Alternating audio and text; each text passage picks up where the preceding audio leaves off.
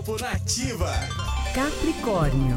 Cuidado com as mudanças repentinas de humor, Capricorniano. Priorize interiorizar suas emoções e observar seus sentimentos para que você não magoe as pessoas ao seu redor com palavras ou ações muito bruscas, tá? Então, o recolhimento poderá ser uma boa saída. Número da sorte é o 21 e a cor é o verde escuro. Aquário.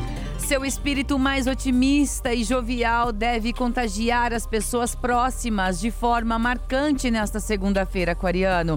As estrelas também favorecem o planejamento de viagens futuras e reuniões íntimas entre amigos. Seu número da sorte é o 19 e a cor é o vermelho. Peixes.